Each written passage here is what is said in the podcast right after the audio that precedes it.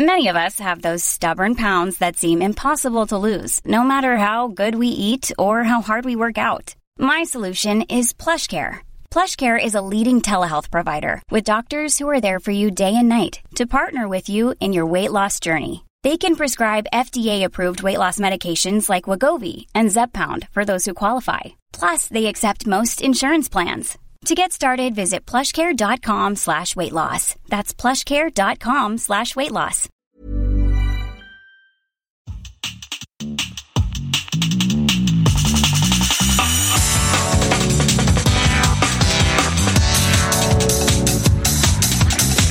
Bonjour à toutes et à tous et bienvenue sur Sens Créatif, le podcast qui explore les motivations et les stratégies des artistes de l'image.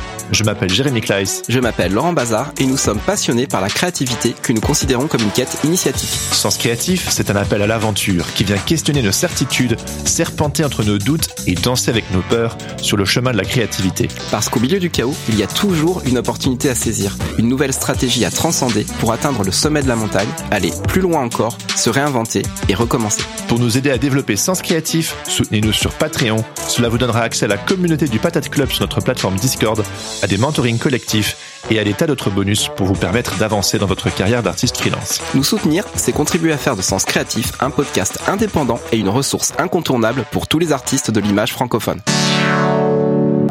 Bah oui, c'est trop chouette comme ça. Bon, top.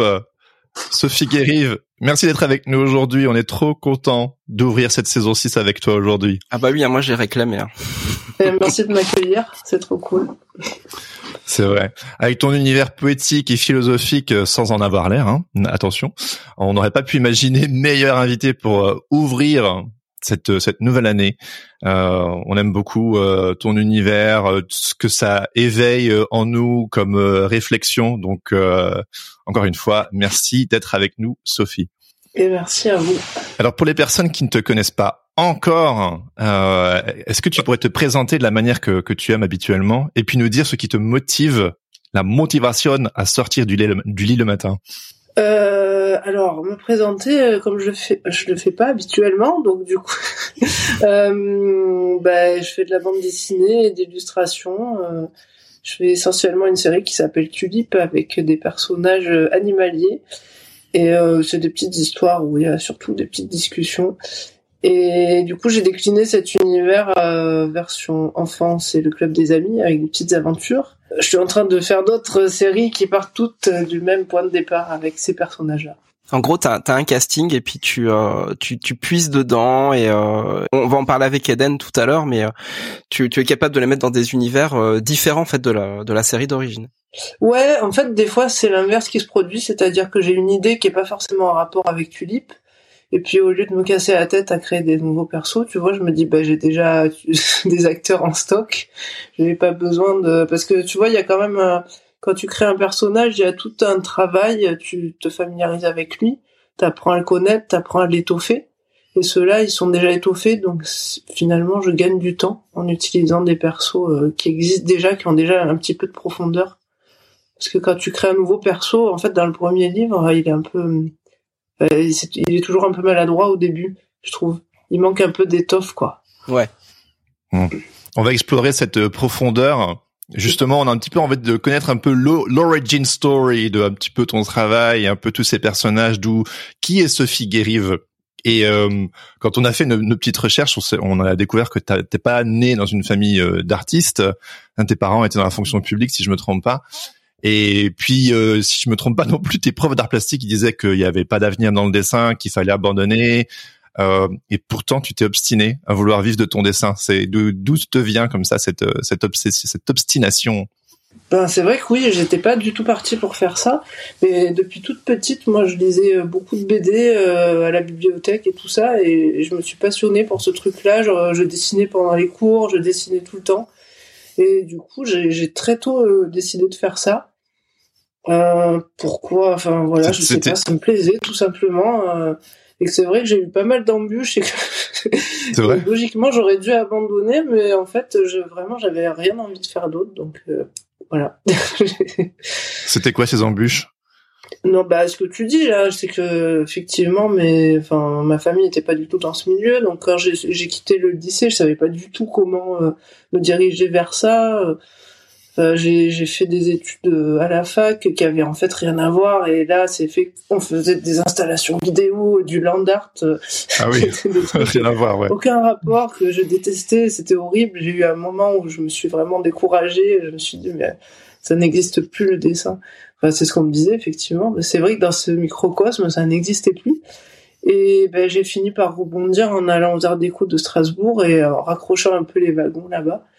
Et ça existait encore beaucoup en fait. Mais il y a des planètes différentes euh, qui se touchent pas des fois.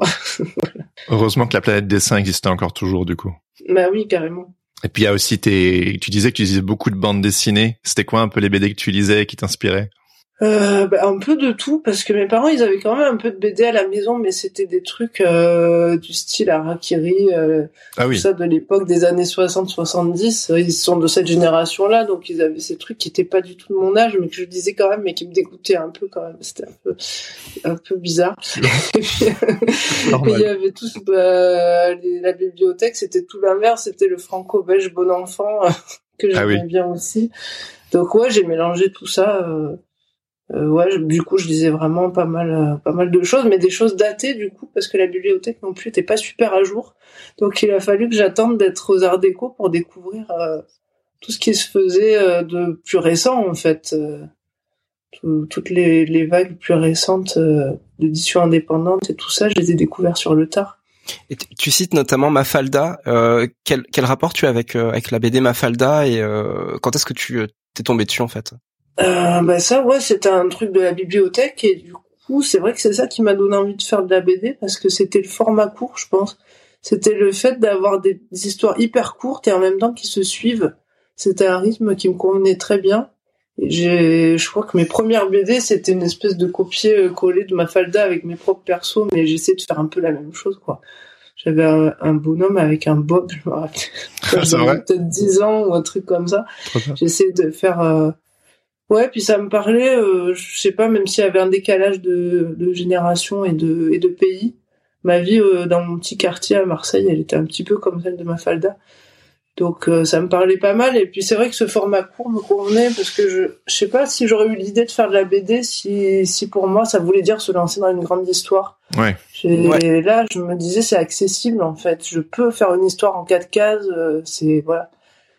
Ce qui est intéressant d'ailleurs parce que c'est c'est une de tes formules euh, finalement de, de démarrer sur des euh, euh des petits strips et, euh, et d'en créer un univers vaste et quasiment infini à, mm. à, partir de là?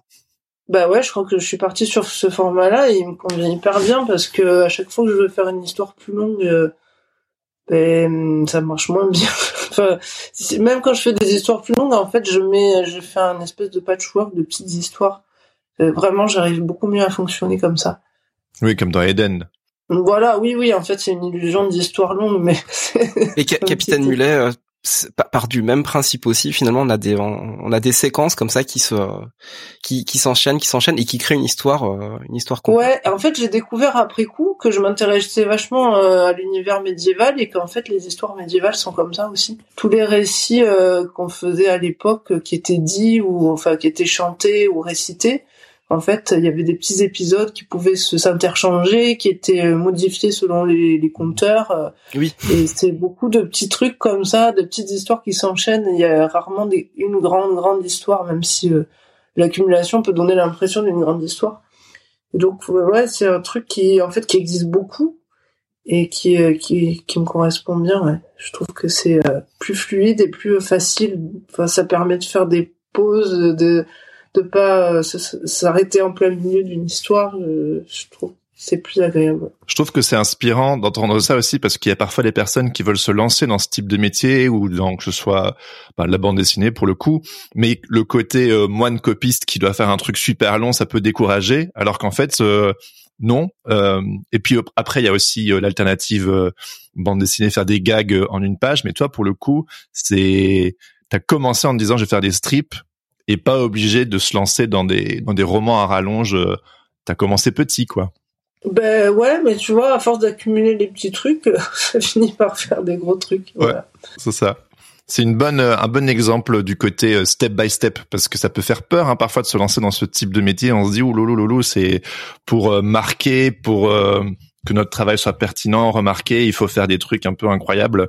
Et comme tu dis, un petit, des, petits bouts de trucs au fur et à mesure, on les met ensemble et puis ça fait, ça fait une œuvre quoi, parce que ton œuvre, elle est, elle est presque infinie quoi.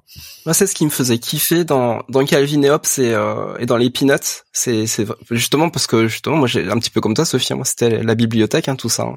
Et euh, et vraiment de, de, de retrouver d'album en album euh, les personnages et euh, en fait quelque chose qui évolue alors que les histoires elles tiennent souvent qu'en une seule page. Ça c'est un truc que je pensais jamais retrouver. Euh, et en fait dans ton univers, je me suis complètement euh, c'était comme un flashback de revenir à ce à ce petit bonheur là en fait et d'enchaîner avec tes personnages euh, finalement de suivre leurs aventures euh, et d'avoir cette espèce de de de, plein d'infini euh, c'est c'est quelque chose qui me fait vraiment penser à ces lectures. Ah bah, ça me fait plaisir que tu dises ça mais ouais c'est vrai que ça existe plus beaucoup parce que c'était dû au format journal en fait. Et mais en fait finalement le format internet s'y prête aussi. Moi j'avais commencé Tulip qui était vraiment pour internet parce que je sortais de euh, bah, du Capitaine Mulet. Enfin, j'étais un peu lassée. En plus, je trouvais pas d'éditeur pour quoi que ce soit. C'était une galère. Et euh, et du coup, je m'étais vraiment dit que j'allais m'adresser à au, enfin, voilà, Internet, que j'allais vraiment mettre les trucs gratuitement et que je voulais absolument pas en faire un album. Et il fallait que ça soit percutant, donc il fallait que ça soit court. Et c'est pour ça que je suis passé du noir et blanc à la couleur, du long format au, petit format. à ah la base, les premiers tulipes, ils étaient vraiment en quatre cases en plus. Mhm. Donc c'était hyper, euh, ça faisait un, carré quoi. C'était déjà les réseaux sociaux ou c'était plutôt sur un blog? Non, non, c'était sur Facebook et je sais plus si j'avais déjà Instagram à l'époque. Non, c'était Tumblr et, et Facebook. Ah oui. Je le mettais sur ces deux-là. Tumblr.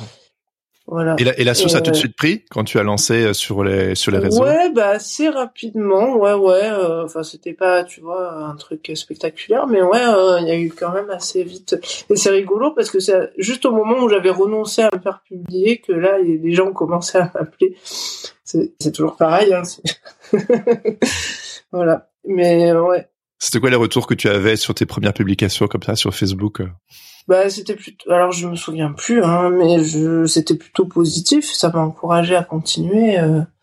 Donc euh, après, en détail, je sais plus, mais les gens accrochaient bien. Ouais. Justement, juste au moment où t'abandonnes, tu te dis fuck les éditeurs, tant pis. et puis, euh, et puis, euh, on va donner gratuitement sur Internet. Et puis là, la sauce reprend, quoi. Ouais, bah oui, mais du coup, j'ai voulu garder ce truc-là parce que la première fois que j'ai signé un contrat pour Tulip, l'idée c'était que j'enlève tout et que j'arrête de publier en ligne. Et j'ai dit non, bah non, c'est ah pas une bonne idée quoi. Ah ça, ça je voulais que ça reste gratos et du coup je mets quelques inédits dans les albums, mais euh, globalement c'est quand même ma, ma première plateforme, c'est les réseaux quoi. Hmm. Ouais. J'aime bien aussi euh, le faire au fur et à mesure, avoir un retour euh, au fur et à mesure. je trouve ça. En plus, j'ai un décalage énorme entre quand je finis un album et le moment où il est publié. Il se passe en général plus d'un an, voire même deux ans des fois. Et c'est vrai que en fait, je passe vraiment autre chose, donc c'est c'est un peu frustrant.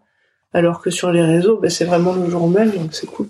Et t'as maintenu cette philosophie de publier un peu en avant-première comme ça sur les réseaux sociaux euh, tes, tes bandes dessinées? Bah oui, oui, moi je fais, je mets tout au fur et à mesure sur les réseaux, puis après quand j'ai assez de, de matière, on, on, voit pour faire un album avec 2024.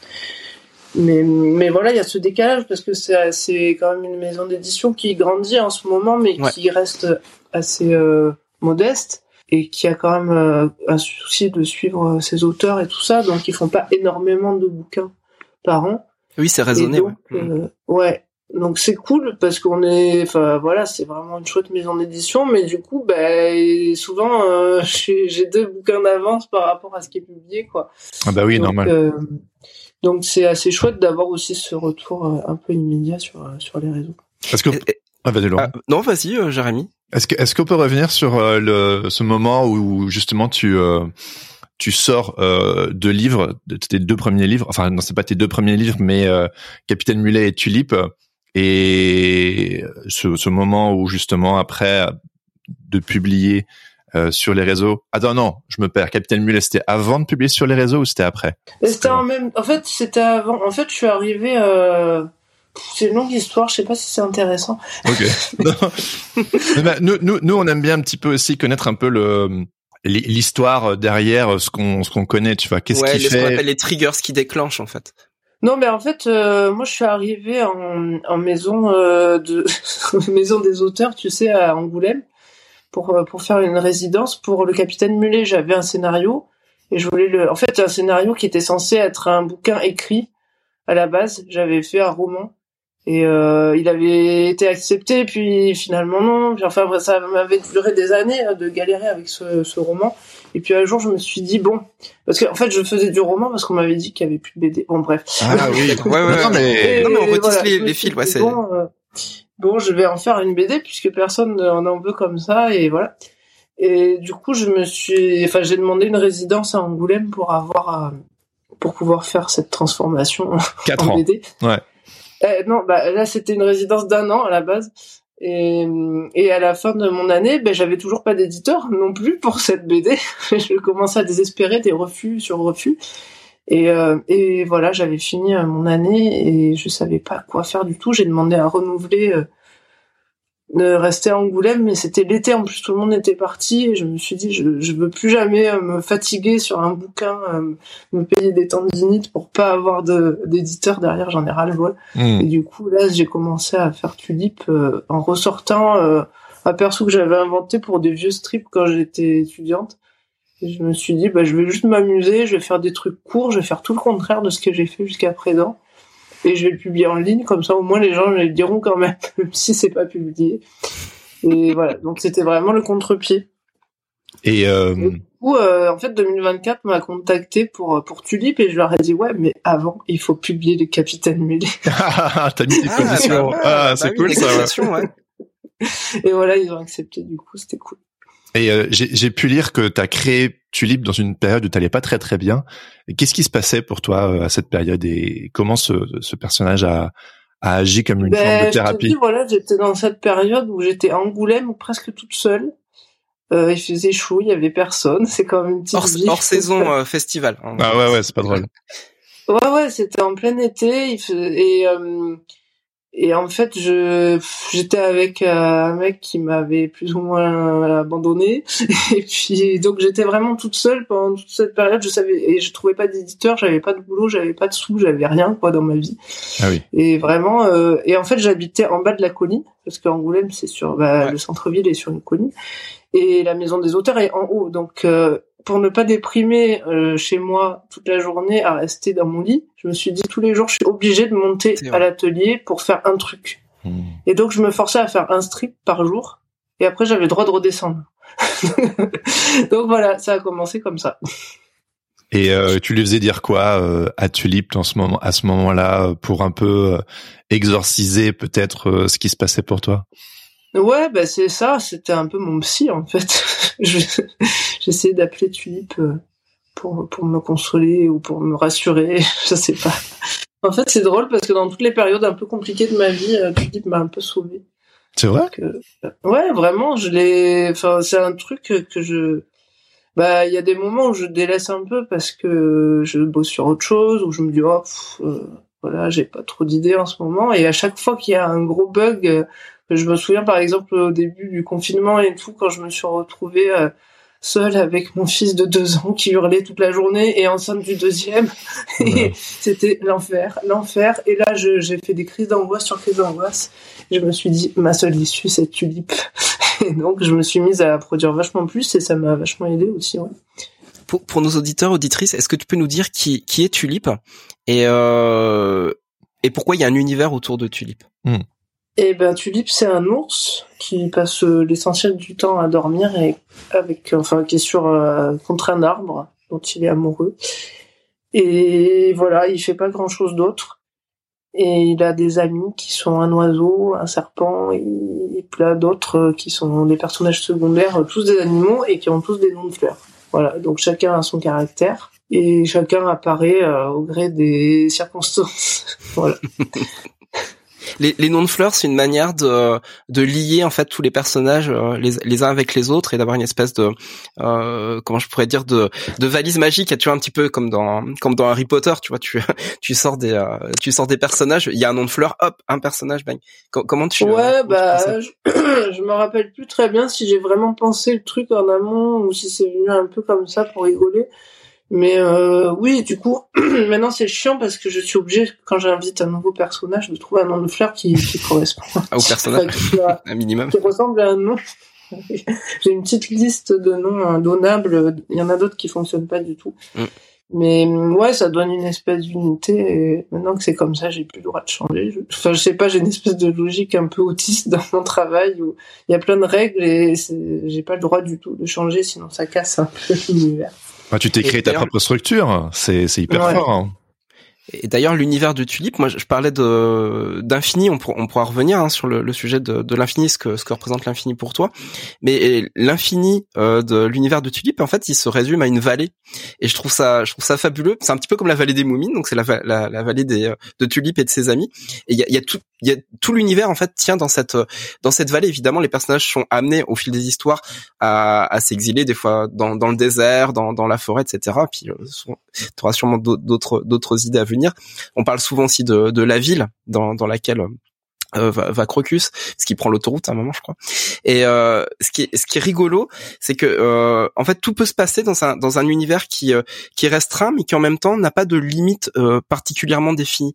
Et je, je, trouve que quand on se plonge finalement dans tes dans les aventures de, de Tulip, on, on, a ce sentiment de bonheur à la fois d'avoir euh, le home sweet home, le, chez soi mmh. qui euh, qui est pas loin. En même temps, se dire qu'on peut vraiment partir loin à l'aventure. Et même Tulip, lui, il a pas besoin de se déplacer pour partir à l'aventure. Ah oui, oui, pour le coup, oui. il y a des aventures intérieures. Ouais, euh, alors je sais pas quelle est la question. Il n'y a pas vraiment de question. Je, je, voulais juste te donner, en fait, mon ressenti de lecteur et puis et puis de fan aussi, et et savoir ce que finalement, si j'ai une question à te poser là-dessus, qu'est-ce que tu ressens toi par rapport justement à cet univers et, euh, et à ses à ses limites, à son cadre? Comment comment tu le vois toi? Ben, après, euh, je sais pas si tu veux inclure tout l'univers euh, de Tulip, mais du coup dans le club des amis, j'ai là dans celui que je suis en train de faire, j'ai fait une espèce de carte. Donc euh, effectivement, il n'y a pas de limite, mais on voit quand même qu'il y a deux, enfin plusieurs univers distincts avec la montagne, avec le pays où il est quand il est tout petit, le pays où il va quand il est plus grand. Donc c'est un tout petit peu cadré et j'essaie de garder une logique par rapport à ça. Mais oui, normalement, enfin, il n'y a pas forcément de limite. C'est pas, pour moi, c'est un univers un peu, enfin, qui est pas forcément le même que le nôtre. J'ai pas forcément envie de le situer. Euh, pour moi, par exemple, le club des amis, il se passe il y a très très longtemps, à la préhistoire ou même avant. Et par contre, euh, tu dis c'est un peu plus contemporain parce qu'il enfin, j'évoque des choses qui se passent maintenant, enfin des, des, par exemple la ville, les voitures et tout. Forcément, c'est pas la préhistoire. Et du coup, ça veut dire qu'il vit un peu pour toujours hein, ou qu'il y a des espèces de failles temporelles. Ouais, ouais, ouais, carrément. Mais euh, non, il n'y a pas de limite. Euh, en fait, c'est rigolo que tu me parles de ça parce que à un moment, j'essayais de faire un peu d'hypnose et à chaque fois le, le praticien m'a cité à essayer de trouver mon lieu euh, mental où, où, je, pouvais me détendre et j'arrivais pas à trouver. J'essayais la plage j'essayais euh, la montagne j'essayais très... ça marchait pas très bien. Et puis j'ai fini par me réfugier dans les petites collines de tulipes et là je me suis dit bah ouais pourquoi j'ai pas fait ça depuis le début? En fait c'est bête. Voilà. Donc euh, ouais c'est un lieu un peu hors de tout. C'est marrant parce que Laurent parlait tout à l'heure de de voyage intérieur le voyage intérieur de Tulip. Toi, tu parles de qu'en hypnose, tu vas dans la colline de tes bandes dessinées. C'est quoi un peu ton, ton voyage intérieur avec euh, tout, tout ce travail euh, autour de tes bandes dessinées? Bah, moi, je pense que le seul fait de faire de la bande dessinée, c'est déjà une sorte de voyage intérieur. C'est une espèce de méditation. Et euh, moi, quand je, quand je suis dedans, je suis vraiment dedans et j'ai l'impression que les personnages existent et qu'ils réagissent sans moi. Enfin, il y a une espèce de truc où je laisse couler les choses sans vraiment les diriger. Et c'est pour ça qu'après, j'arrive pas toujours à expliquer pourquoi telle chose s'est passée comme ça. C'est une espèce, c'est, presque eux qui ont décidé à ma place. Hmm. Du coup, c'est, oui, c'est vrai, c'est, vraiment un état dans lequel je me mets et qui me fait vachement de bien. C'est, plus, ouais, parfois même quand je suis fatigué, par exemple, je rentre de soirée ou un truc, et eh ben, en fait, je vais quand même dessiner un petit peu parce que ça va me détendre avant d'aller dormir. Mmh. c'est vraiment un truc euh, un peu cool dont j'ai besoin que je dessine pas pendant plusieurs jours. Ça me manque vachement. C'est un moyen, c'est un moyen de processer quelque part tes journées, de, de décharger, de de méditer, de ouais, c'est une sorte de réceptacle finalement de tes réflexions et de, de ton vécu que tu transformes en bande dessinée. Ouais, ça peut être ça, ça peut être aussi tout l'inverse où euh, des fois, ben, j'ai envie de dessiner des trucs hyper. Euh, ben, j'ai une journée pourrie et j'ai envie de dessiner un endroit hyper beau, hyper agréable où euh, j'ai envie d'être, qui soit le contraire de ce que je vis. Ouais, c'est. Je pense qu'on est tous un peu dans ce cas-là quand on fait de la BD ou du dessin en général. C'est vraiment une espèce d'univers parallèle. Je, moi, j'aurais tendance à prendre, enfin, à penser qu'on prend plus de plaisir à le faire qu'à le lire en fait. Hein. Hmm. Hmm, hmm, tu mets aussi tes prises de tête, genre un truc qui t'a vénère dans la journée et bang, t'en fais une, t'en fais un strip. Ça c'est violette ça. Ouais. ça peut arriver que, bah, bien sûr, je m'inspire de trucs qui m'arrivent, donc, euh, mais ça va pas être un truc qui m'énerve et je vais me, voilà, tu vois, ça va être plutôt euh, souvent un truc que j'arrive pas bien à comprendre ou un sentiment que j'ai mais j'arrive pas à mettre le doigt dessus et je vais essayer de tourner autour et, et de me l'expliquer à moi-même en fait.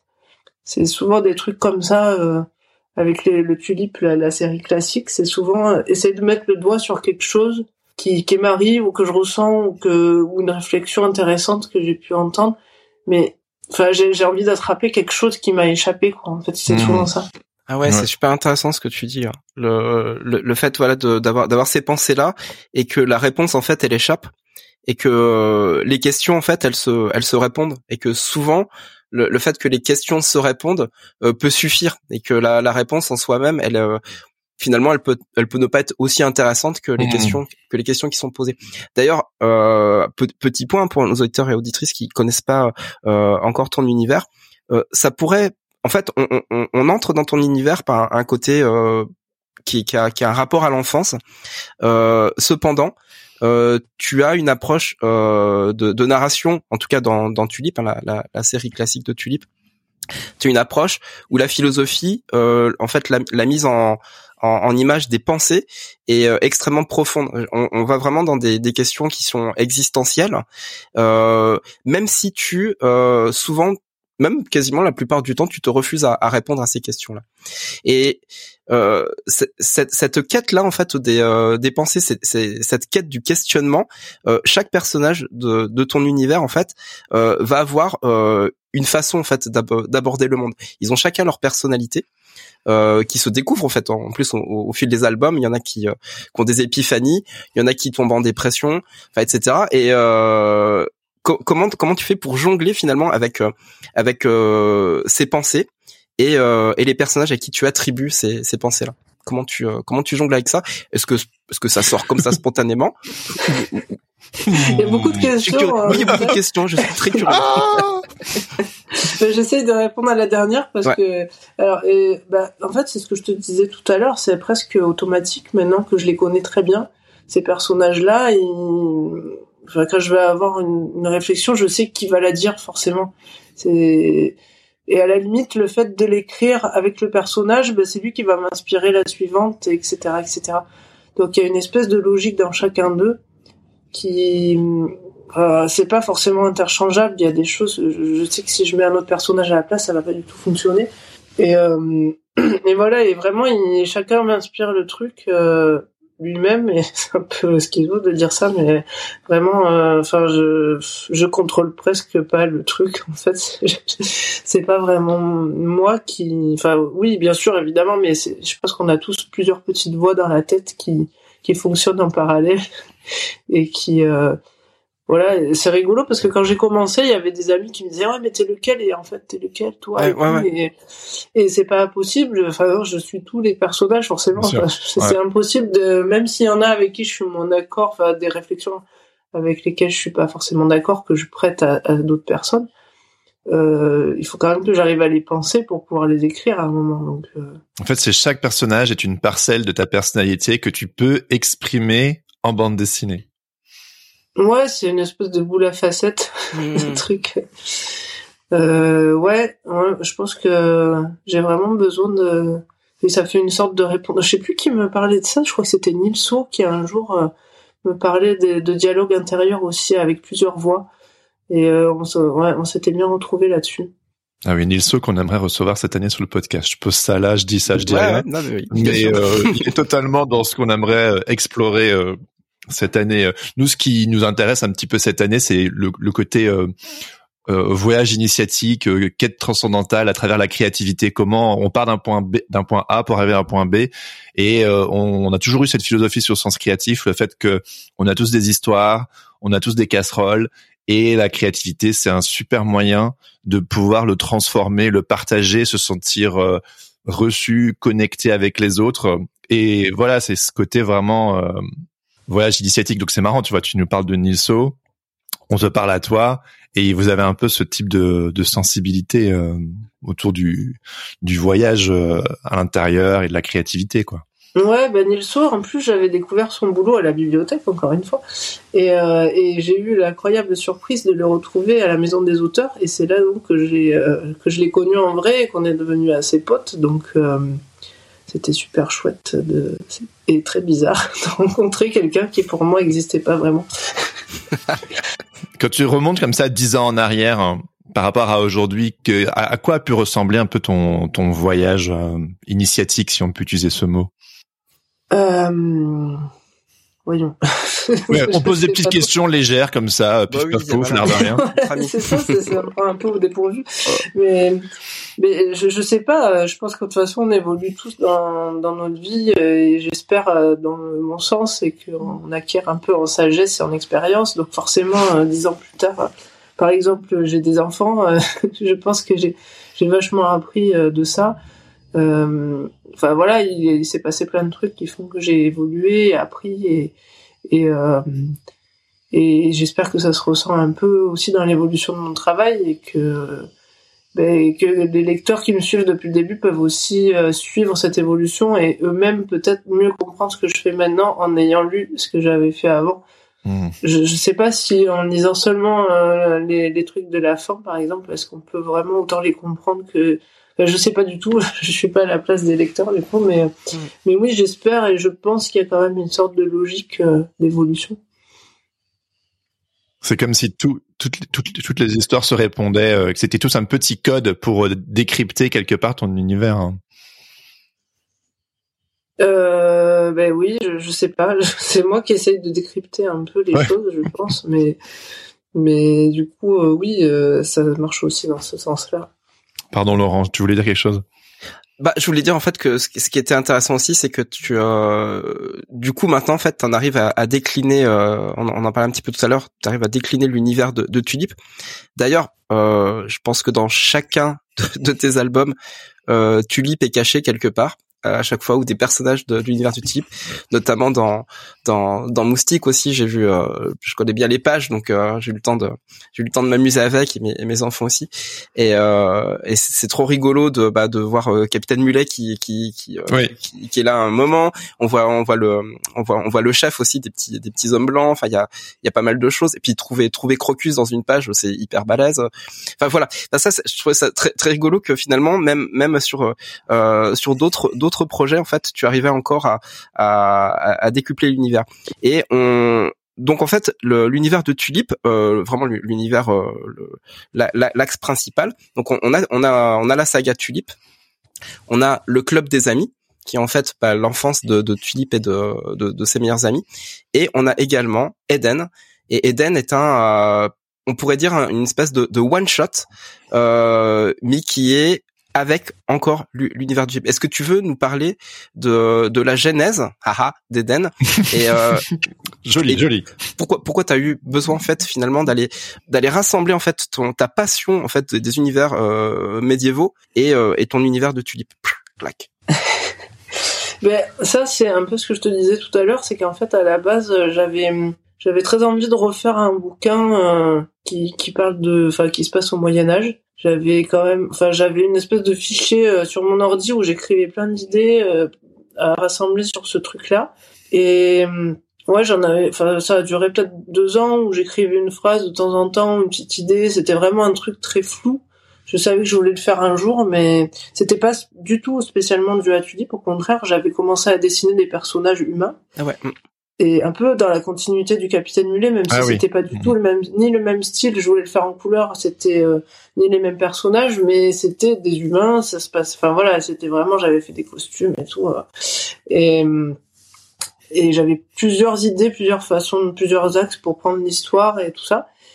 Et puis à un moment, j'ai acheté cet iPad sur lequel je vous parle en ce moment. et et euh, dans ma tête, ça allait me prendre longtemps avant de m'y faire parce que j'avais essayé je- sur celui d'une copine et c'était un peu galère et tout. Donc je me disais, bah, je vais dessiner un peu n'importe quoi pendant deux trois mois, le temps de me faire la main. Et en fait, assez vite finalement, ça a été euh, au bout d'une quinzaine de jours, je me suis dit bon bah maintenant que je maîtrise un peu les outils, je vais faire une page de BD pour voir.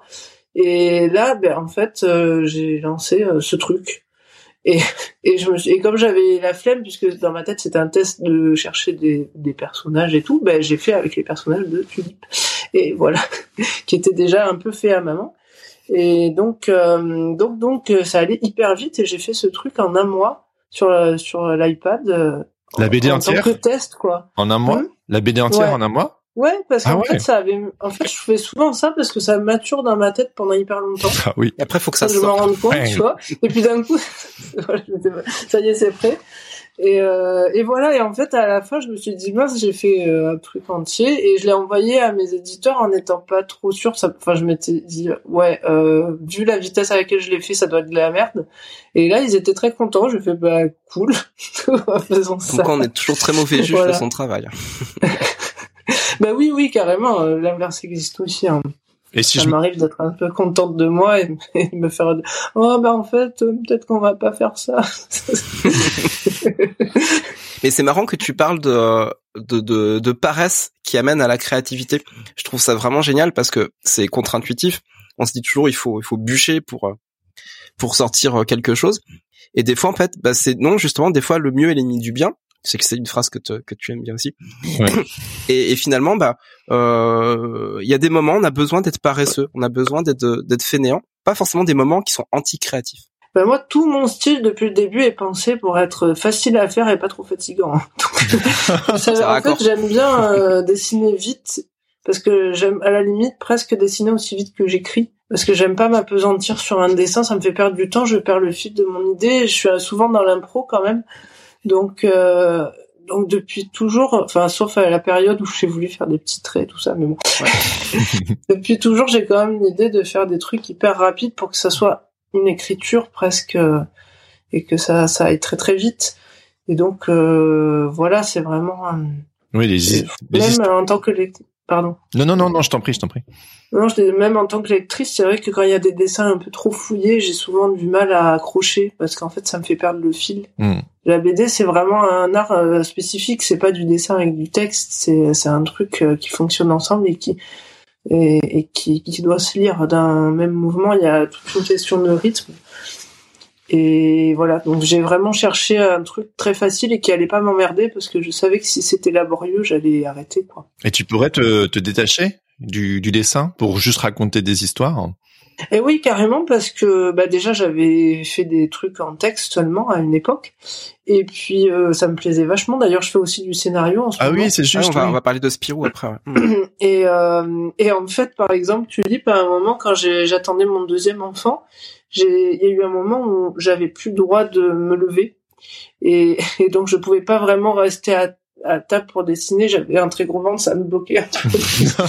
et euh, c'était chiant. Et j'avais quand même envie de faire des tulipes, et du coup j'ai fait des tulipes uniquement en texte que je mettais euh, en ligne. Ça a duré un mois peut-être, et ça faisait des haïkus en fait, ça fonctionnait aussi. Oui. Je me suis dit mais pourquoi m'emmerde je Mais voilà, c'est quand même plus accessible avec une image, mais elle sert à rien en fait l'image euh, souvent. Elle Oui. est vraiment là pour soutenir. euh, Enfin, le texte fonctionne souvent. Euh, Des fois, quand j'ai une idée, j'écris mon texte dans les notes de mon téléphone et C'est marrant parce que quand on remonte euh, à Capitaine Mulet, ça devait être un roman, si j'ai bien compris. Puis après, Ouais. finalement, euh, tu t'es passé à la BD. puis tu continues, tu développes une de la bande dessinée, mais de, avec quand même une sorte d'économie, même si aujourd'hui ton univers il est quand même vachement foisonnant visuellement, c'est quand même, ça reste impressionnant, notamment aussi avec cette euh, influence un peu médiévale, etc. On voit euh, quand même qu'il y a une économie, mais tu es généreuse et euh, tu en arrives à, à faire du scénario aujourd'hui, comme pour Spirou notamment. Et il y a plus de, il y a plus de dessin. C'est comme si tu avais fait une boucle pour revenir finalement à euh, il y a autant du dessin que de que de l'histoire et tu contribues à ton œuvre et à l'œuvre des autres quoi. Ouais, mais moi j'aime beaucoup écrire. En fait, c'est euh, c'est très plaisant et ça m'empêche pas aussi. Il y a des moments où j'ai envie de faire que du dessin. Quand j'ai fait des chercher trouve, euh, je suis en train d'en faire un autre. Ah oui, on l'a fait ce week-end, on a kiffé avec les enfants.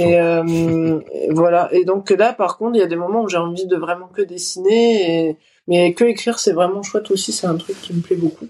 C'est très euh, je trouve ça plus excitant en fait. Euh, ah oui pourquoi? Je suis vraiment je me lance. En fait c'est justement je suis dans la rapidité. Et euh, et voilà je, je, peux écrire un scénario parfois le méditer pendant pendant un an deux ans en y pensant vaguement et tout d'un coup l'écrire en une semaine. Parce que justement je suis vraiment dans le truc. Je peux aller aussi vite que ma pensée en écrivant hmm. ce que j'arrive quand même pas tout à fait à faire avec la BD même si j'essaye de dessiner vite et ça, c'est hyper plaisant parce que du coup, on est complètement projeté dans l'univers, euh, dans l'autre monde qu'on est en train d'écrire, quoi. Et en, en, ce moment, tu euh, tu tu t'es lancé dans un moi ce que j'appelle un défi quand même. Tu je vas me dire si euh, si tu penses pareil. C'est que sur Instagram en fait, tu as tu as lancé le, le bureau des cœurs et euh, et est-ce que tu peux nous expliquer le principe et euh, et c'est quoi le process en fait en fait derrière quoi? Alors le bureau des cœurs, c'est tout simplement que euh, c'est Rose et Violette, deux de mes personnages. Donc euh, Violette, c'est un petit oiseau et, et Rose, c'est sa grand-mère qui est aussi un oiseau, mais pas tout à fait pareil. Et euh, toutes les deux, donc elles répondent au courrier des lecteurs. pour, enfin, il y en a une qui fait le courrier du cœur et l'autre qui fait la voyance conseil. En fait, bon, c'est un peu mélangé. Et elle tire les cartes. Et donc euh, les gens, les vrais gens peuvent écrire. J'ai donné une adresse et donc je reçois du courrier avec des questions, des problématiques et eh, c'est pas des petits sujets, hein, c'est pas des petits sujets que tu reçois. Ah non non, bah du coup je reçois des trucs hyper lourds quand même. Et encore j'ai, enfin il y en a que j'ai vraiment pas répondu euh, publiquement parce que c'était très très très très, lourd et très long. mais euh, mais oui c'est c'est des trucs. Tu peux nous donner un, un, exemple euh, de que tu peux partager euh, euh oui, bah, ceux que j'ai partagés, voilà, il y a, y a, des gens qui parlent de dépression, de chagrin d'amour, de d'angoisse existentielle. Enfin voilà, c'est vraiment des trucs. Ce qu'il faut préciser, c'est que, euh, je précise pour les auditeurs et les auditrices, Sophie répond sous forme de, de bande dessinée de strip et, euh, et parfois avec carrément la, la, petite lettre en fait qui est renvoyée, euh, qui est renvoyée aux personnes. Donc ça, vous pouvez voir sur euh, sur, sur sa page Insta. Ouais. Bah en fait, au début, j'étais un peu trop ambitieuse, c'est-à-dire que je voulais en même temps renvoyer aussi un courrier aux gens, nanana, et en fait, je le fais pas. Mais euh, parce que c'est trop. En fait, j'ai reçu beaucoup de lettres, j'en reçois vraiment pas mal et je suis complètement en retard. Et là d'ailleurs, il faut absolument que je mette un mot sur Insta et tout pour pour dire que je pourrais plus répondre à toutes les lettres. D'autant plus que maintenant qu'il y en a un peu plus, ben, j'ai parfois des lettres qui se recoupent, qui parlent un peu de la même chose. Hmm. Donc euh, là, malheureusement, il va falloir que je choisisse. Ça me fend le cœur, mais c'est comme ça. Euh, et voilà. Mais c'est vrai que hum, c'est tout un boulot. en plus, je réponds en ah plusieurs pages, donc en fait, ça me prend vachement de temps. J'avais pas anticipé ça du tout. Et, et donc, j'arrive à faire à peu près une par semaine. Et alors que je reçois une vingtaine de lettres par semaine, et donc ouais, ouais, mais c'est énorme c'est voilà et en fait plus euh, en plus plus j'en mets et plus les gens le voient et plus euh, et plus ils m'en envoient donc c'est exponentiel et, et, et voilà je sais pas ce que je vais faire je vais ouvrir un, bureau euh, des assistants je, ben, sais pas en tout cas il y a une demande il y a, une demande incroyable c'est mon frère qui connaît bien la Chine et tout m'a dit que sur TikTok il y avait, des, des influenceurs chinois qui faisaient du courrier du cœur et que ça avait un succès fou ah ouais donc, euh, et toi, d'où t'es venue cette idée du coup? C'est comment ben, Je sais pas du tout. En fait, c'est un malentendu. Je, je pense. Euh, on m'a demandé ça plusieurs fois et j'arrive pas à trouver l'origine. Je, en fait, j'avais plusieurs projets en tête que j'avais commencé. J'hésitais entre tout ça. Et je sais pas pourquoi. Je crois que j'ai simplement voulu faire l'affiche de, de de Rose et Violette qui proposait ça mhm. sans, sans vouloir le proposer en vrai, quoi. Et puis du coup, c'est parti comme ça ça, ça, ça, leur colle tellement bien à, à, à Rose et Violette ce, ce, ce, rôle et cette fonction. Et ce qui est fabuleux, bah, c'est, c'est que t'as as un lien avec ta, je sais pas si on peut appeler ça une communauté, mais en, tout cas avec euh, avec les personnes qui, qui, qui, te suivent, qui sont fans de ton travail. Et t'as as créé un lien extrêmement fort. La preuve, hein, les, les, courriers. Si ouais, c'est fou parce que même avant ça, en fait, ça m'est arrivé de recevoir des mails de gens que je connaissais pas du tout et qui me demandent vraiment de les aider dans un choix de vie. Ah ouais. Et waouh, c'est une responsabilité c'est Rose et Violette, hein, c'est pas, c'est pas Sophie. Hein. oui, du coup, moi, je ne réponds pas personnellement. Maintenant, c'est Rose et Violette qui ont pris le relais, donc euh, ça ne me regarde plus. Mais c'est vrai que ça t'amène comme ça dans des territoires, euh, bah, comme tu disais, intimes, lourds. Euh, ça doit pas être tout le temps évident à. Ben non, en fait, euh, non, ça me réussit pas forcément moralement d'ailleurs. Zut. Ah bah, je pense qu'en hein. fait, au fur et à mesure que je le fais, ça s'allège légèrement parce que les gens comprennent qu'il y a quand même un jeu, que je mets les choses en ligne, qui est que ça doit être à peu près lisible. Donc là, euh, au, fur, au fur et à mesure du temps, je reçois des lettres un peu plus fun.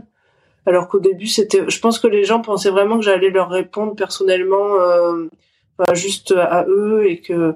Mais ça c'est fort parce que entre guillemets, euh, t'es pas psy, t'es autrice de bande dessinée. Les personnes qui ah t'écrivent savent qu'ils ont affaire à une autrice de bande dessinée et quand même ils s'attendent par moment à ce que euh, tu aies éventuellement la, la, clé ou un regard euh, pour pouvoir débloquer leur situation euh, très très personnelle. C'est fou ça. C'est pour ça que j'ose pas ne pas répondre parce que je sens qu'il y a une espèce d'attente derrière. C'est c'est très compliqué. Et moi je trouve ça formidable ce que tu fais, Sophie. Je trouve ça formidable parce que grâce à, non non mais grâce à Violette et Rose, tu arrives en fait à, à te détacher en fait de cette fonction justement de, de ah, oui, si c'était une voyante ou une une une, une psy. Et, euh, et elles s'engueulent des fois. Violette et Rose seront pas d'accord sur la réponse. Et ça je trouve ça génial parce que on, on a vraiment euh, une ouverture à nouveau. Il y a une question qui est posée et toi tu reposes finalement d'autres questions et, et nos deux petits personnages qui se euh, qui se battent parce qu'elles ont un conflit de génération puisque c'est la c'est la petite fille et sa, et sa grand-mère.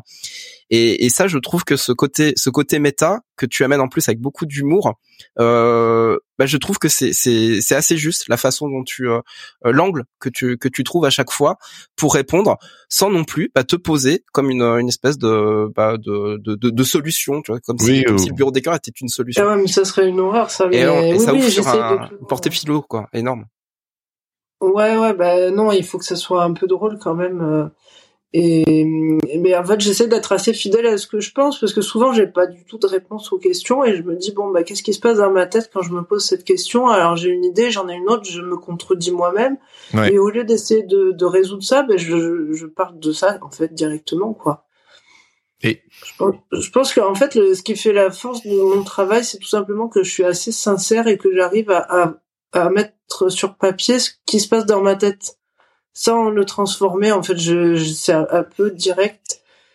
Et, et, du coup, ben, ouais, je pense que c'est surtout ça, en fait, l'intérêt du, du, truc.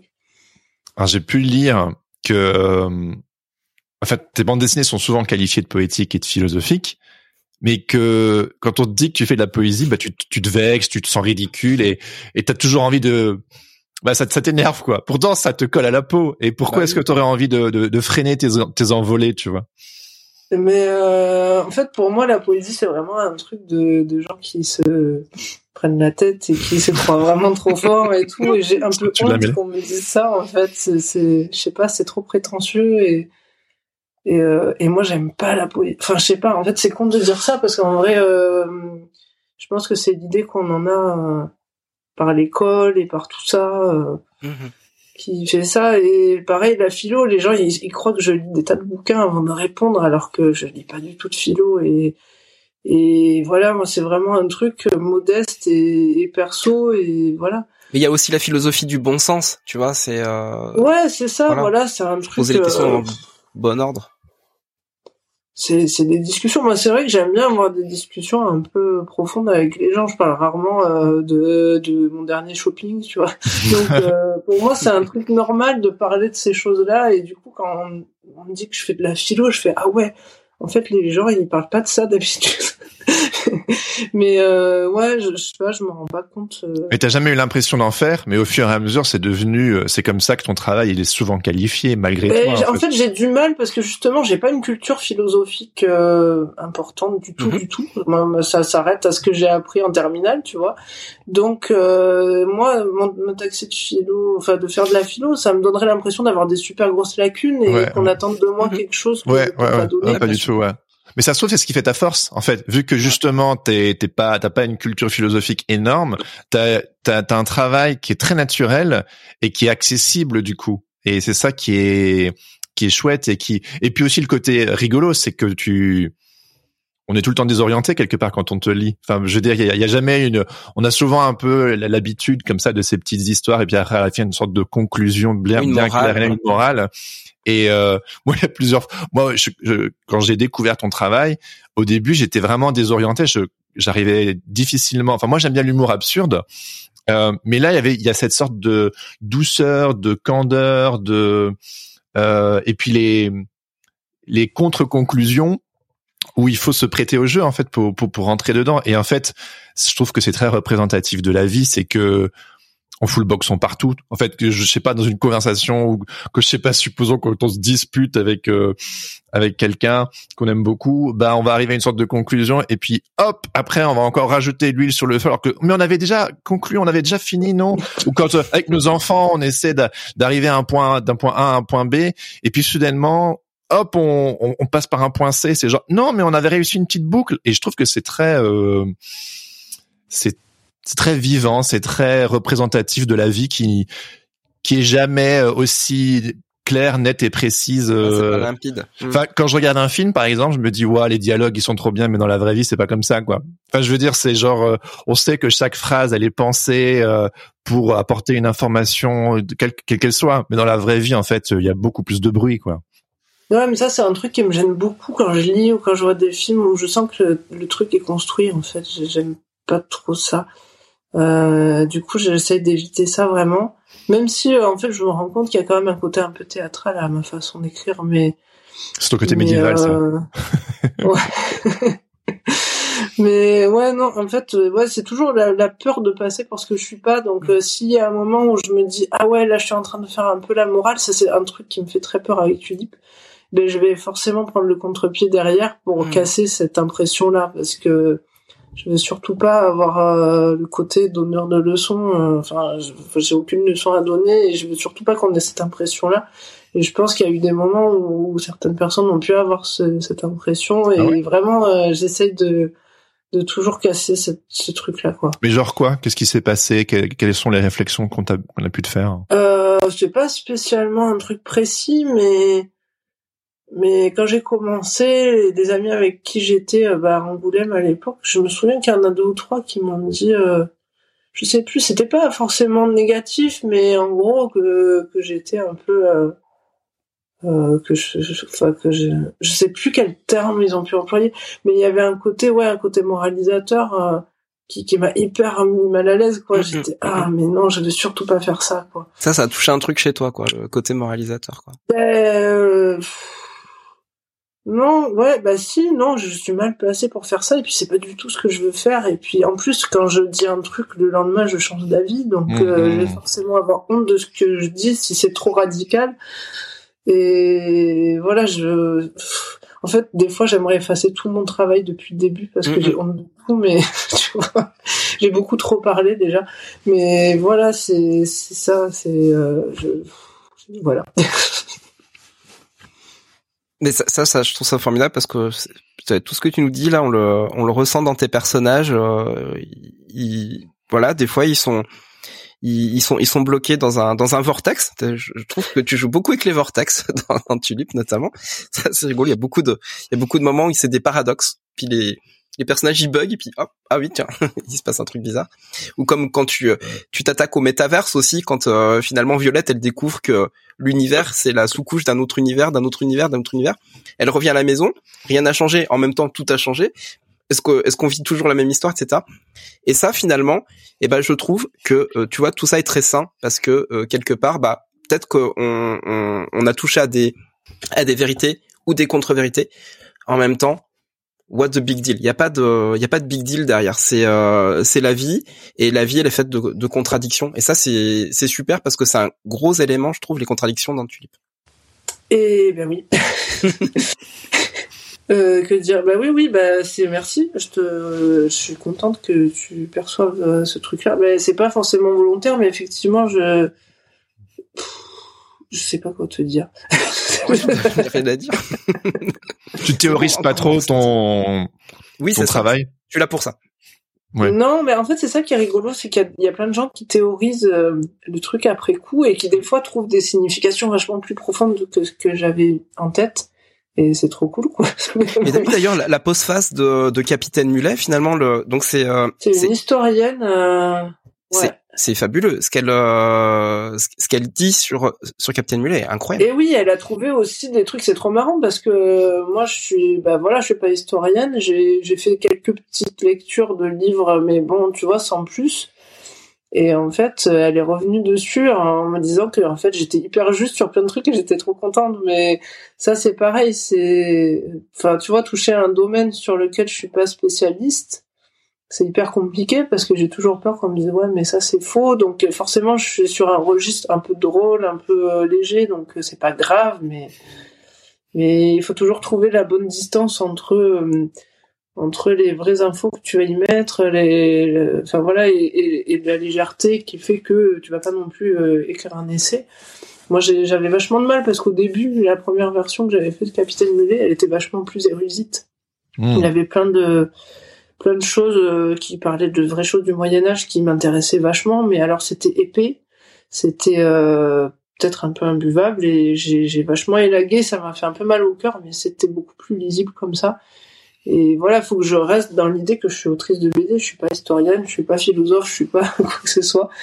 Et euh, voilà. Elle dit un truc qui est, qui est super intéressant parce qu'elle parle des anachronismes hein, qui euh, qui sont Mm. dans, dans, dans Capitaine Mulet. Elle dit justement bah c'est c'est l'anachronisme qui rend euh, finalement l'étude de l'histoire intéressante parce qu'en fait on a ce recul des années et des siècles qui ont passé, ce qui permet en fait de toujours euh, faire en sorte que les histoires en fait elles restent contemporaines. Elles ont encore une résonance euh, aujourd'hui et, et voilà et ça c'est quelque chose que tu utilises beaucoup aussi le, le, le côté anachronique mais sans euh, sans te tromper en fait. C'est ça qui est rigolo quoi. même si tu fais pas exprès.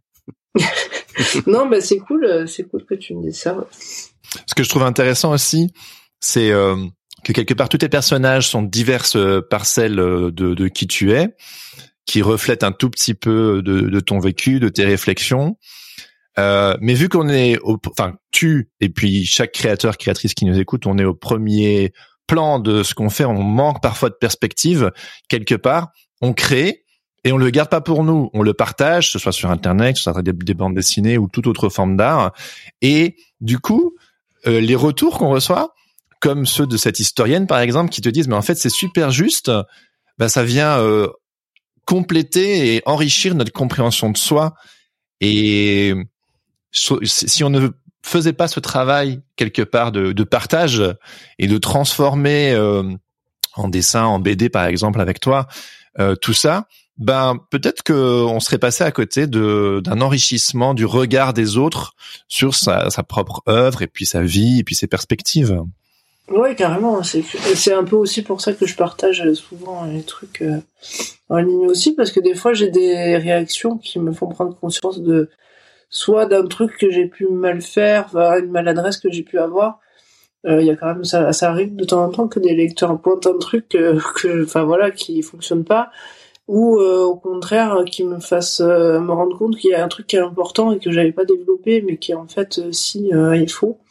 Comme quoi? Et ouais, c'est hyper intéressant. Et comme je te le disais tout à l'heure, des, des, théories incroyables ou des, des gens qui, qui à partir d'un strip ou quoi, qui, qui vraiment partent dans un truc hyper complexe et qui est juste aussi. Hein, c'est ça qui est cool, c'est que du coup chaque lecteur s'empare un petit peu de l'histoire et peut en faire ce qu'il veut, euh, l'interpréter différemment.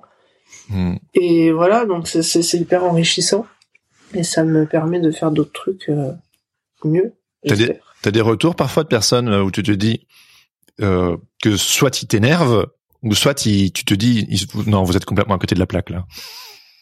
Ben, c'est rare euh, quand même que les gens euh, critiquent vraiment euh, au sens propre euh, ce que j'ai fait.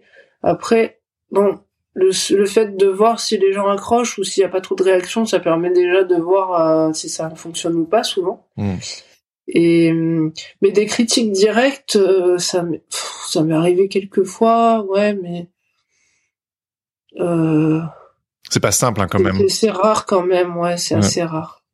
C'est c'est un grand classique, mais genre 99 bons retours, un retour négatif, on se focalise sur le truc négatif, ça nous, on est tous comme ça quoi. C'est Ouais. difficile de pas- passer par dessus. Non, en fait, j'ai, j'ai, si après il y a des gens qui peuvent critiquer mon dessin ou des choses comme ça, mais mais ça, je m'en fiche un peu en fait. Et euh, en fait, à chaque fois que je change, c'est ça en fait. Et on me critique rarement sur ce que je fais en ce moment, mais dès que j'essaye de changer un peu, ça, il y a une levée de bouclier Ah incroyable. oui, Et ce qui est quelque part un peu agréable parce que tu te dis bah ils aiment bien quand même ce que je fais d'habitude. Mais euh, mais en fait c'est le problème des réseaux, c'est que chacun s'en sert différemment. Il y a des gens qui s'en servent de façon très pro avec euh, du coup euh, qui mettent que les trucs hyper aboutis. Moi c'est vrai que ça m'arrive souvent de poster des choses que je fais en cours, euh, des choses que je vais jamais publier en livre, des choses un peu comme ça que j'ai fait sur un coin de table pour euh, rendre le truc plus vivant aussi, pour varier, pour euh, même parfois je parle de, de mes histoires avec mes enfants euh, sur Facebook. Voilà, c'est un peu entre le truc perso et le truc pro, et du coup il y a des gens qui qui captent pas trop ça. Il y a- un moment où je mettais plus, euh, bah, euh, seulement sur Facebook parce qu'on peut mettre plus de texte, où je mettais un peu des histoires, euh, des dialogues de mes enfants qui me font rigoler. Je fais souvent ça parce qu'il y a des gens qui suivent aussi ça pour euh, voilà. Mm. Et, euh, et en fait, il y a plusieurs personnes qui m'ont dit ouais, mais ça on s'en fout, on veut les dessins. Et, c'est et en violent. fait, je leur dis bah il y a moi une qui décide. fonction suivre au lieu d'être amis. Enfin, on peut ça. aussi enlever ça. Et en fait, ils captent pas que bah, déjà c'est gratuit. Donc, Oui, oui. De quoi je me mêle euh, et, et ils captent pas parce qu'il y a quand même beaucoup d'auteurs qui, qui font un truc hyper propre, hyper pro, où ils mélangent pas. Et c'est vrai que pour certaines personnes, ça peut être confus. Mais des critiques vraiment sur mon travail, j'en ai rarement. Ça peut arriver. Enfin, il y a quelques sujets que j'évite parce que je sais que ça peut partir dans des polémiques un peu compliquées. La religion, l'argent. Euh, ben, la religion, je l'ai abordée en fait sans, sans vraiment indirectement avec Eden. Oui. Mais euh, mais non. Et ça, ça a fait flipper, si je me trompe pas. Il y a des personnes qui ont flippé euh, quand c'est sorti Eden. moi, C'était l'inverse presque. Il y a des gens qui ont flippé, qui ont cru que j'étais un peu, euh, que j'étais hyper croyante ou hyper mystique, alors que pas du tout, du tout. Hmm. Euh, moi, j'ai un rapport à la religion qui est assez simple, je crois, c'est-à-dire que je m'en fiche. Enfin, ça m'intéresse euh, sur un plan culturel, Hmm.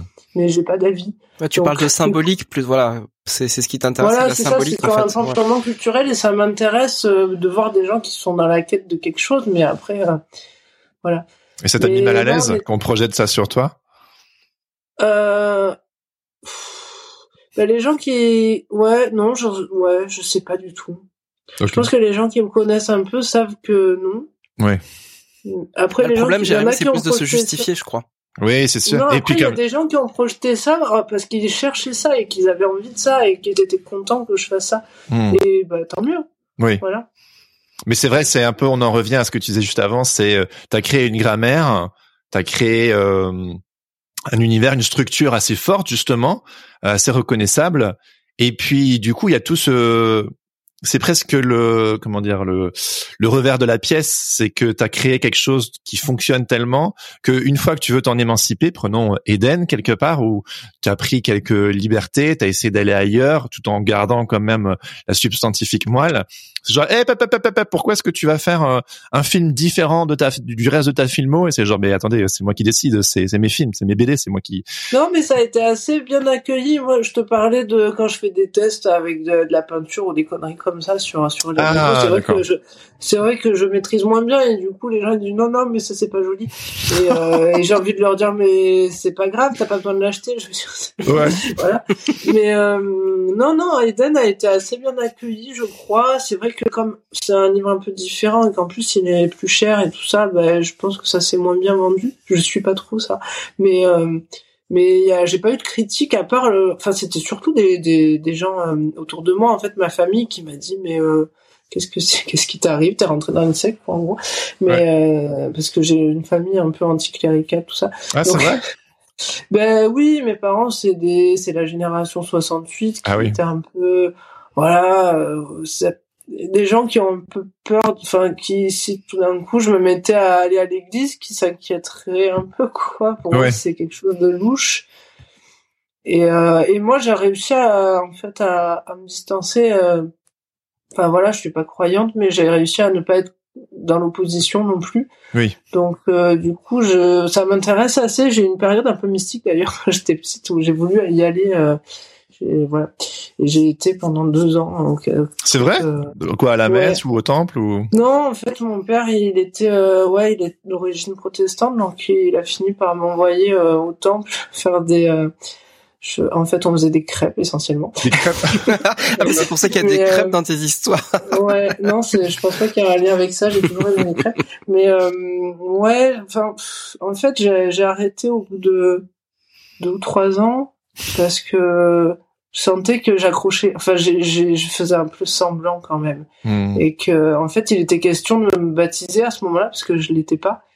Et je me suis dit en fait je vais quand même ça va trop loin. c'est pas cool parce que il, le enfin pour eux c'est un truc important et moi je vais le faire juste euh, pour le fun quoi et, là je me suis arrêté en me disant ça prend des proportions et j'ai plus jamais remis les pieds au temple ou à l'église si je j'aime beaucoup visiter les églises mais mais euh, voilà mais il y a ce il y a ce juste Mes équilibre enfants adorent visiter les églises aussi bizarrement je, ah ouais j'adore toute cette imagerie euh, mon fils, il, enfin, il me dit toujours Dieu, ça n'existe pas. C'est quoi ces bêtises Mais il fait collection des petites cartes euh, de saints qu'il trouve dans les écrits. c'est excellent. Ah, mais ça c'est. Mon autre euh, fils, il a trouvé une petite médaille, il dort avec, alors que bon, bah, bref, euh, je sais pas, il y a un truc bizarre. mais c'est cet attachement quelque part à cette imagerie. Médiévale, religieuse, c'est un peu dans la même, ouais, un peu dans la, c'est lié à ça, c'est la, il y a quand même une symbolique, une, une esthétique qui est intéressante et on n'est pas obligé de, en fait j'ai pas j'ai pas d'opinion que je suis pas je, je sais pas du tout quoi penser de tout ça. Donc euh, finalement j'ai pas j'y pense pas du coup. Mais Eden est une dualité oui c'est ça en ouais. il y, a, deux quêtes en fait dans dans Eden. Il y a la il y a la quête de Cosmos et la quête euh, la quête de Tulip quoi. Ils ont pas le ouais.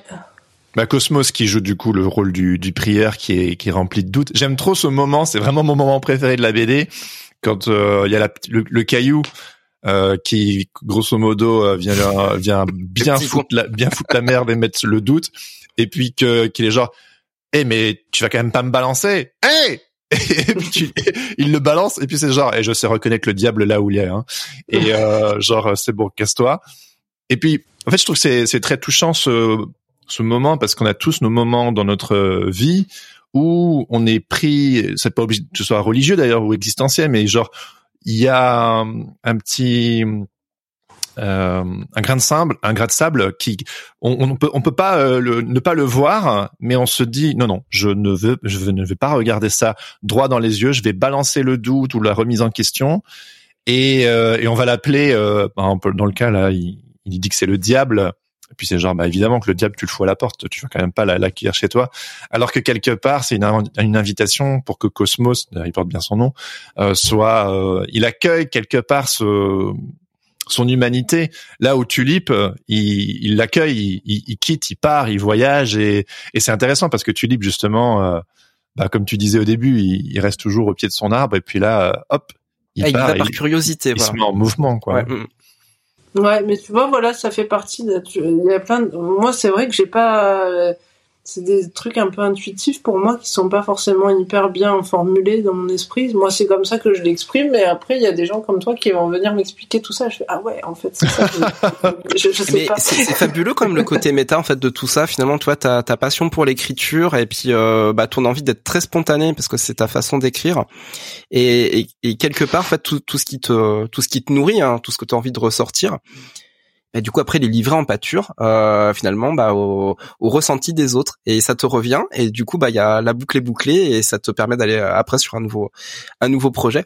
Et je trouve que ce fil là il est euh, euh en créativité il est euh, il est canon parce qu'on n'est pas on n'est pas dans sa grotte comme ça à, à, faire une œuvre parfaite et à jamais la montrer à, à personne. On est vraiment dans, dans, quelque chose de très vivant quelque chose qui est qui est en mouvement et quelque chose qui n'a pas une vérité mais autant de vérité qu'il y a de qu'il y a de mmh. lecteurs et de gens pour l'apercevoir Mm. ouais, c'est vrai que moi j'ai jamais eu d'angoisse de page blanche. J'aime bien, euh, je préfère jeter des tas de feuilles. C'est pas très écolo et tout, mais mais euh, euh, je, enfin, je suis assez capable de, de dessiner euh, pour pour mettre à la poubelle après quoi. Je, je peux, enfin, j'ai pas de, de blocage comme ça. Et donc euh, c'est pour ça aussi que je montre beaucoup de choses qui sont pas forcément montrables. Et, et j'ai pas. Après, je peux avoir une espèce de gêne rétroactif, mais longtemps après, sur plusieurs années, comme je te disais tout à l'heure, où je me dis mais waouh, j'ai quand même montré beaucoup de trucs. mais c'est bizarre. Et voilà. Mais non, c'est vrai que j'ai, j'ai pas. Euh, surtout dans le dessin, je trouve que c'est moins intime que l'écriture quand même. Hmm. Donc euh, j'ai, j'ai pas trop de mal à montrer ces choses-là. Je, je, connais beaucoup de gens qui sont, comme tu dis, bloqués pendant des années sur un projet. Et souvent hmm. d'ailleurs, ça fonctionne jamais parce que. Il y a une super phrase que, tu que as citée dans Tulip. Si par malheur tu te découvrais un don, tu pourrais bien te persuader de devoir au monde une œuvre majeure. Ah punaise, ouais énorme. C'est exactement ce qu'on est en train de dire. Mais ouais, ben oui, oui, euh, c'est vrai qu'il y a, c'est, fatigant de, de, de, se prendre pour un artiste, quoi. Je pense. c'est, ouais, je pense que, ben c'est en plus, c'est ce que tu disais, ça marche hyper bien. Hein. Enfin, c'est hyper cool d'avoir des réseaux et tout ça. Maintenant, euh, c'est, il faut, faut vraiment jouer, quoi. C'est, c'est pas juste pour montrer les trucs. Pendant longtemps, je m'en suis juste servi comme ça, mais bah là j'ai envie de m'en servir. Euh, enfin, je pense qu'il y a eu un moment où j'étais dans une certaine lassitude d'être dans mon coin. Et je me suis même dit, ah, en fait, j'aimerais changer du tout au tout, faire de la BD reportage, comme font certains, c'est un peu la mode et tout, euh, comme ça je rencontre des vrais gens. En fait, c'est pas du tout mon truc, je sais que j'y arriverai jamais. Enfin, je pense que, enfin, on sait jamais, mais, mais je crois que je serais nulle à ça. Par contre, je me dis, ben, en fait, dans un entre-deux, il y a, euh, il y a cette population virtuelle qui est en face de moi et que en fait on peut dialoguer sans que je sois obligé d'aller interviewer des, des gens avec un mmh. micro et tout ça ou avec mon carnet. Je pense que c'est aussi compatible avec euh, une vie de famille avec des petits enfants. Tu nous disais. Euh, oui, bien sûr. ça c'est clair que je pourrais pas aller euh, faire un reportage à droite et à gauche. Mais même avant ça, c'est un truc que je suis pas. Moi, je suis pas hyper à l'aise avec les gens, donc je vais pas aller ça bug un peu, non Je vais pas aller euh, vraiment euh, au contact, quoi. Mais euh, ouais, je suis plus. Enfin, si j'ai fait de la BD, c'est aussi pour être toute seule dans mon coin et me débrouiller, quoi. C'est ça. Nous, c'est notre travail, tu vois. C'est d'aller chercher les ours dans leur caverne et les faire parler, tu vois. Quand on a lancé Sens Créatif, il y a beaucoup de personnes qui, qui nous ont dit ça. C'est genre, en fait, euh, on se parle pas beaucoup entre nous. On est tous au fin fond de notre caverne. Et en fait, on se rend compte qu'on a tous les mêmes problématiques au final, qu'on peut se retrouver chez l'un, chez l'une, euh, euh, quand on s'écoute à travers le podcast. Et c'est ça qu'on aime bien. Ouais, ouais, ouais. Bah, c'est ça qui était hyper cool quand j'habitais Angoulême parce qu'on était vraiment une communauté d'auteurs et qu'on parlait beaucoup de ces choses-là et c'est ouais, ça c'est très cool. Il y, a une, bonne communauté à, Marseille là où tu es? Euh, ben, beaucoup moins. Puis en plus, moi, je sors très peu. Là, là, ça fait depuis peu que j'ai un atelier, donc je vois un petit peu plus de monde. Euh, et c'est cool. Il y a, il y a quand même, euh, depuis quelques années, il y a quand même beaucoup d'auteurs qui viennent vivre à Marseille. Mais euh, quand j'étais plus jeune, il y en avait vraiment pas du tout. Et, euh, et voilà, non, mais c'est vrai qu'avec euh, en tant que mère de famille de deux petits enfants pas très grands là, euh, faut faire efficace. on limite, ouais. voilà. Ouais, faut être efficace, c'est clair. Mm. Euh, pour un petit peu terminer, euh, Sophie, c'est quoi un peu tes, tes nouveaux projets justement? Qu'est-ce qui qu'est-ce qui s'amène pour toi cette année?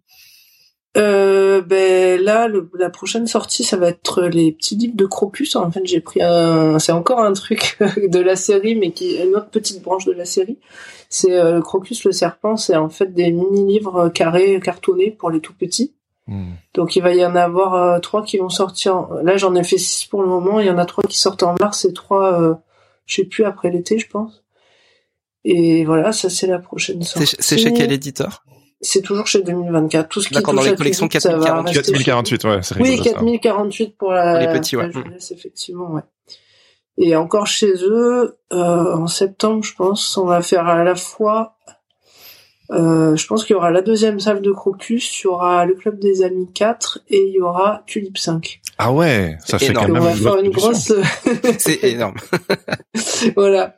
Et en même temps, bah, là, je bosse beaucoup sur le courrier, enfin sur le bureau des cœurs, du coup, qui, est assez prenant et on va peut-être en faire un album un jour aussi, mais c'est pas encore à l'heure du jour, donc euh, voilà.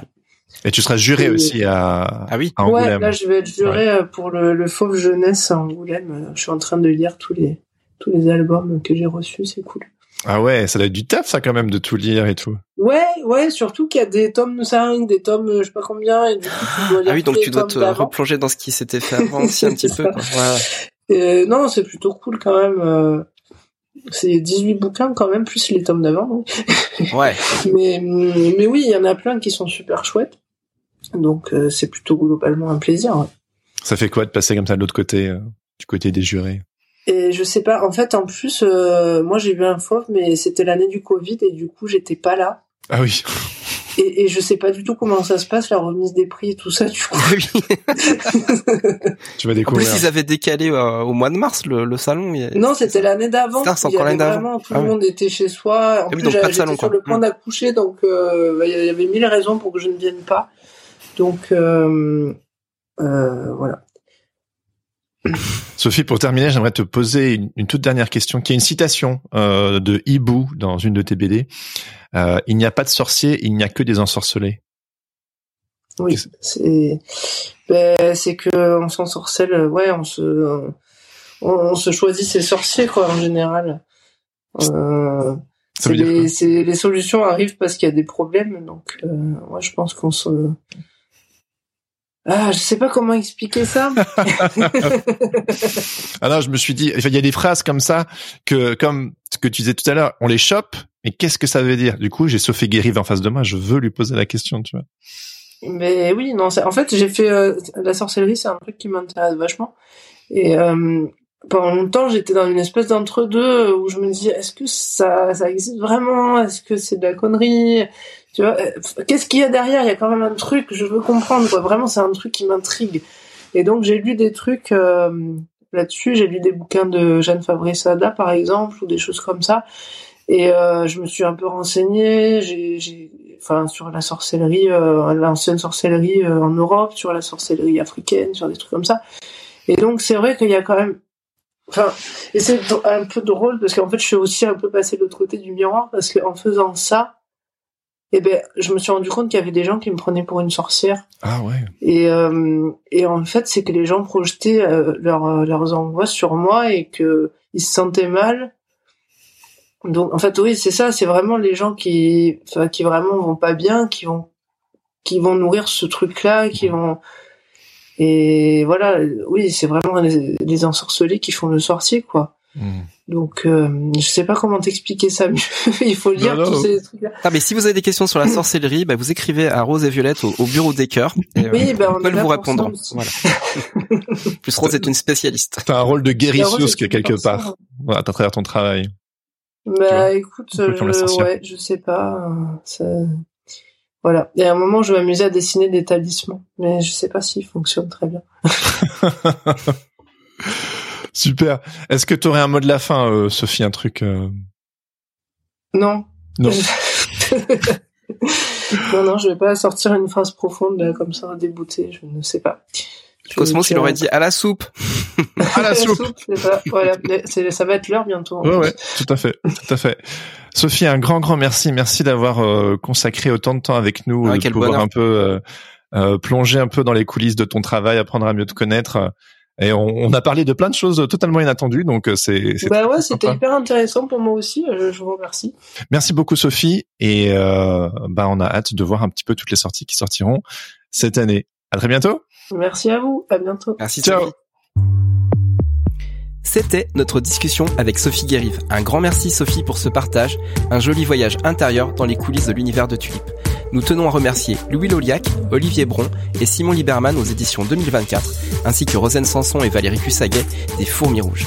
Vous pouvez retrouver les albums de Sophie sur le site de ses éditeurs et éditrices et dans toutes les bonnes librairies BD et jeunesse. N'oubliez pas d'aller faire un tour sur l'incroyable page Instagram de Sophie où vous pourrez suivre le bureau des cœurs de Rose et Violette. Retrouvez tous les liens dans les notes de cet épisode.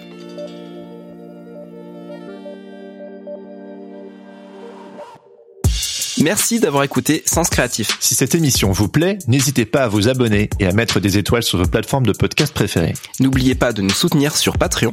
Vous pouvez aussi partager l'épisode avec vos amis ainsi que sur vos réseaux sociaux. Un grand merci à Adrien Guy pour l'habillage sonore de ce podcast. Retrouvez toutes les infos sur le site www.senscreatif.fr, sur notre serveur Discord ainsi que sur Instagram at senscreatif-du-bas podcast. Si vous avez des commentaires ou des idées pour des invités, n'hésitez surtout pas à nous laisser un message. Sur ce, on vous donne rendez-vous au prochain épisode.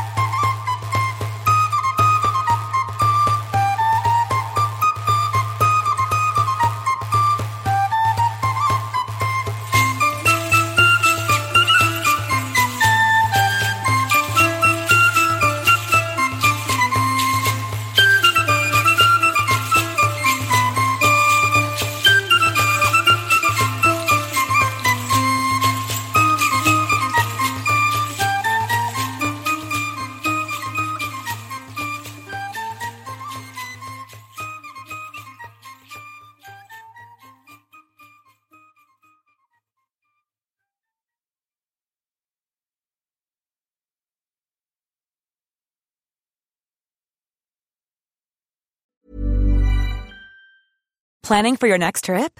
Elevate your travel style with Quince. Quince has all the jet setting essentials you'll want for your next getaway, like European linen, premium luggage options, buttery soft Italian leather bags, and so much more. And is all priced at 50 to 80% less than similar brands. Plus, Quince only works with factories that use safe and ethical manufacturing practices. Pack your bags with high-quality essentials you'll be wearing for vacations to come with Quince. Go to quince.com slash pack for free shipping and 365-day returns.